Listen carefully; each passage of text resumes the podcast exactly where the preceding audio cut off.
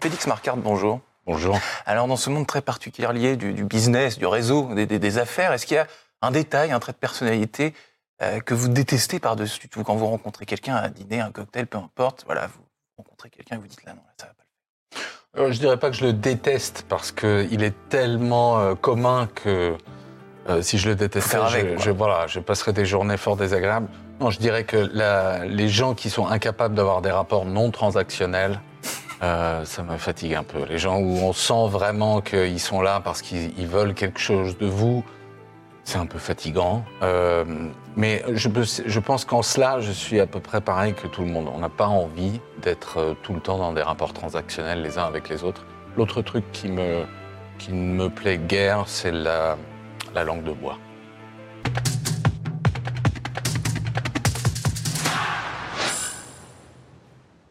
Bonjour à tous et bienvenue au Talk Décideur du Figaro avec aujourd'hui en face de moi euh, Félix Marquardt, entrepreneur sans langue de bois, euh, essayiste et fondateur de Black Elephant. Donc, donc, je vous laisse me pitcher euh, le concept comme ça. Chaud, Black Elephant, c'est quoi? Avec grand plaisir. Alors justement, dans ce monde où tout est transactionnel, Black Elephant est un réseau social, mais le premier réseau social digne de ce nom. C'est-à-dire qu'au lieu de nous rendre anxieux, euh, de nous rendre jaloux les uns des autres, euh, de nous de nous rendre euh, euh, vénaux, ça se dit? Oui. Euh, Il me semble bien. Parfait. Il, c'est un réseau social en fait qui nous permet de bâtir, des, de nouer et de préserver des relations non transactionnelles et des relations profondes, des connexions profondes les uns avec les autres. Alors, cette idée de réseau social, Félix Marquardt, et vous êtes venu à quel moment et pourquoi? Est-ce qu'il y a une raison précise ou est-ce que vous savez que c'était un truc que vous feriez à un moment de votre vie quoi? Alors, je, je dirais que quelque part, comme beaucoup de gens, je fais la même chose depuis très longtemps avec des rationalisations différentes. Donc, j'amène les gens autour de table depuis fort longtemps. Vous aimez Euh, organiser des, des dîners, des, des, rencontres humaines. avec- euh, Ou la visio, c'est pas votre truc, vous? La vision, c'est- la visio, c'est euh, également mon truc. Ça complète. Il y a euh, les parades, puisque c'est ainsi qu'on nomme les rencontres Black Elephant. C'est le terme idoine pour une procession de pachydermes. Euh, elles ont lieu soit en personne, lors de dîners, de marches dans la nature, ou encore euh, euh, parfois sur Zoom. Donc Mhm. je ne suis pas hostile à la visio. Euh, et d'ailleurs, le projet est né durant le premier confinement, donc pendant la pandémie. Ce que Donc, je c'est un projet né de la pandémie, on peut dire. c'est notamment une créature magique née de la pandémie.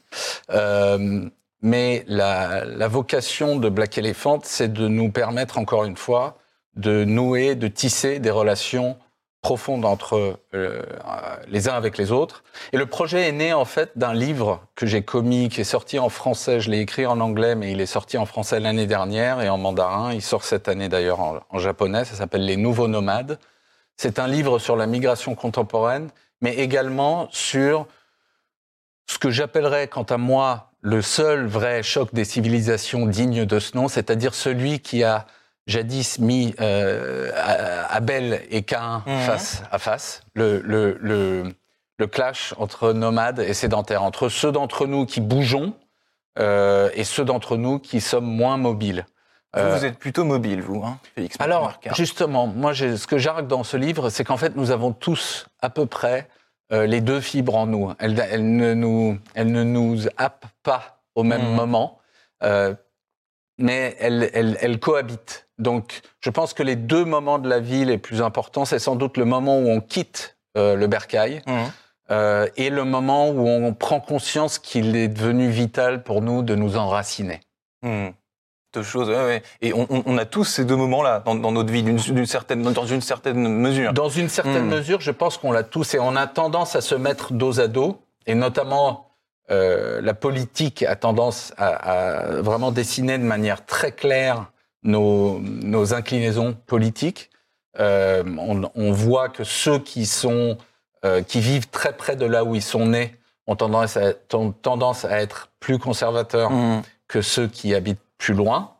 Euh, mais en fait, les deux cohabitent. Et Black Elephant est en fait né de la d'un désir de transcender justement l'altérisation entre les nomades et les sédentaires, de de- d'arrêter de, comment est-ce qu'on recrée des conversations entre des gens qui ne s'entendent plus, qui ne se parlent plus et qui parfois se, se détestent. J'ai lu dans West France justement euh, que vous ne parlez jamais de politique. La, la, la, la politique, ça, ça, ça, représente quoi la politique? Parce que on, on, dit que les partis, c'est terminé, la gauche, la droite, etc. C'est devenu un petit peu euh, c'est ce que vous dites plus ou moins d'ailleurs dans, dans, cette interview. C'est un peu du n'importe quoi. C'est pas pour vous. En fait, euh, je pense que Black Elephant est à la fois complètement apolitique et en même temps une créature éminemment politique au, au sens où elle nous permet à nouveau de, de, de, retisser des conversations entre des gens qui ne se parlent plus, voire qui se conchient. Donc euh, c'est un, c'est un animal qui a une dimension politique, mais pas politicienne. Euh, or, à mon sens, c'est une des intuitions qui nous guide, mes cofondateurs et moi, c'est que pour faire de la politique aujourd'hui, en fait, il ne faut pas en faire. Il ne hmm. faut pas commencer par là. Il faut commencer par tisser des liens forts avec des gens et ensuite, fort de ces liens, fort d'une connexion hmm. qui a été établie, on peut commencer à parler de politique. Mais si on décide de commencer par la politique, en fait, on va directement se mettre sur la figure. Ça sert à rien. Vous êtes un politicien nouveau, alors vous diriez ah non, surtout pas. Non, non, non. Je veux un nouveau politicien. Non, non. Euh, j'ai tenté de faire de la politique à l'époque où euh, mon narcisse était euh, dévorant. J'ai la chance de m'être rendu compte, comme on dit en anglais, que my ego is not my amigo. Et je n'ai plus aucune velléité de faire de la politique aujourd'hui. Et donc, votre Dieu m'en garde. Et votre moteur, donc depuis deux ans avec Black Elephant, euh, c'est ça. Donc faire, vous avez dit se faire parler des gens euh, qui ne se parlent jamais et qui parfois se confient. Est-ce que vous pouvez m'en dire plus euh, Exemple? Eh bien, nous avons eu l'occasion de réunir des gens de bords vraiment différents et de leur permettre, en fait, si vous voulez, donner des portes d'entrée. Oui, on leur donne des portes d'entrée. En fait, la, la modernité, nous, nous conduit à penser que si on veut euh, créer du lien, il faut passer par ce que nous pensons. Hmm. Euh, donc nos idées respectives, nos inclinaisons politiques, etc. Mais en fait, ce que nous pensons, c'est parfois très intéressant, hmm. souvent pas très intéressant.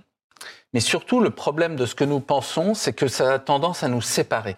C'est-à-dire que notre éducation, notre euh, notre, euh, notre, euh, nos, nos, apparats, nos, nos CV, nos étiquettes, nos CV, nos étiquettes, etc. Dont, dont, on s'habille, etc.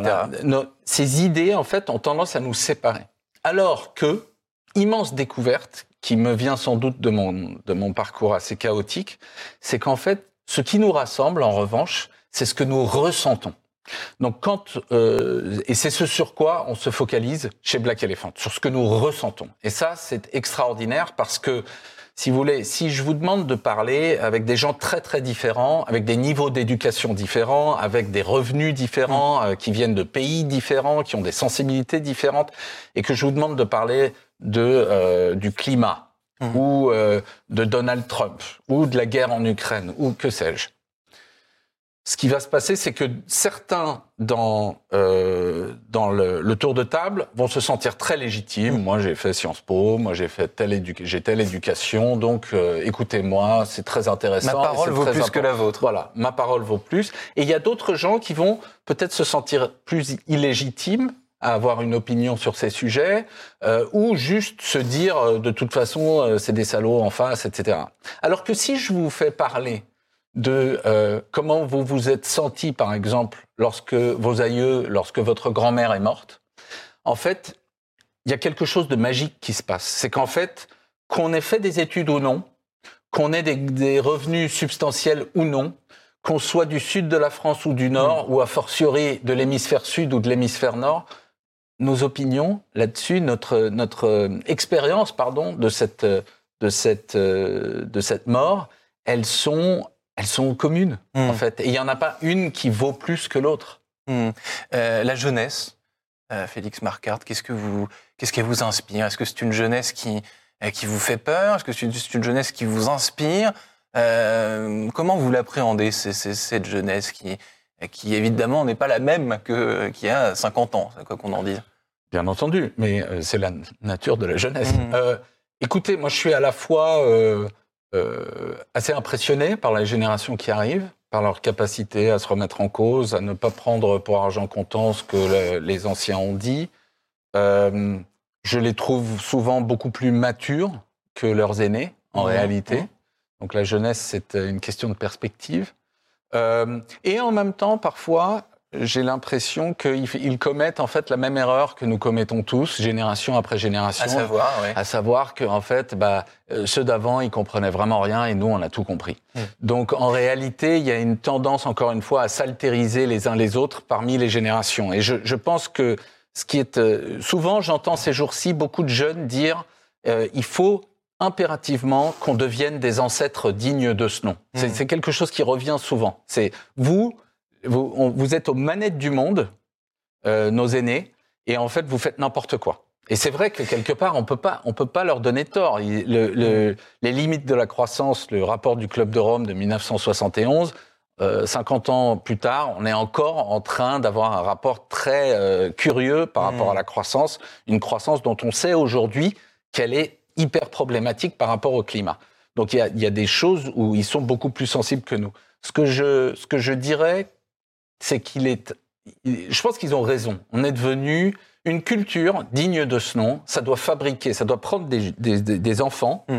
et en faire des bonnes femmes et des bons hommes. Mm. Et notre culture, la culture de la modernité, en fait, a, a perdu cette capacité. On ne sait plus transformer les enfants en adultes. Donc ça, ils ont raison, les jeunes, parce qu'ils s'en rendent bien compte. Mm. Donc, Mais je pense qu'il y a une chose que j'ajouterais, c'est que Certes, il faut qu'on devienne des ancêtres dignes de ce nom. Mais être un ancêtre digne de ce nom, ça requiert également de l'indulgence pour nos mmh. anciens.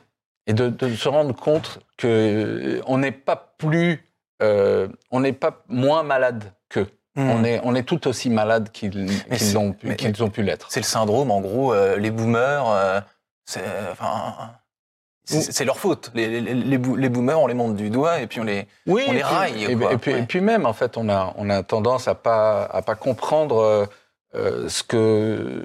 Ce qu'on a, on, a toujours tendance à regarder les, générations précédentes comme si, en hmm. fait, euh, elles, elles étaient profondément malades et nous, ça va vachement bien. C'est une blague, on est tous malades. Euh, on est en train d'essayer, euh, bon an, mal an, d'aller mieux, hmm. mais Dieu sait qu'il y a du, boulot. Il nous reste 30 secondes, Félix Marquardt. Euh, vous avez eu mille vies, je l'ai dit, vous avez écrit des bouquins. Laquelle de vos vies préférez-vous Ce que, ce que pas, C'est très simple. Moi, je viens d'un agnosticisme féroce. J'ai été élevé notamment par, avec une sorte de condescendance vis-à-vis du fait religieux et des gens hmm. de foi. je suis devenu croyant. Hmm. Euh, et cette euh, conversion euh, est aujourd'hui un socle qui me permet d'avoir une vie à la fois sereine et je pense beaucoup plus, beaucoup plus tournée vers l'autre. ce qui rend ma propre vie beaucoup plus agréable. Merci infiniment, Félix Marcard, d'avoir répondu à mes questions. À très bientôt. Merci beaucoup, Quentin.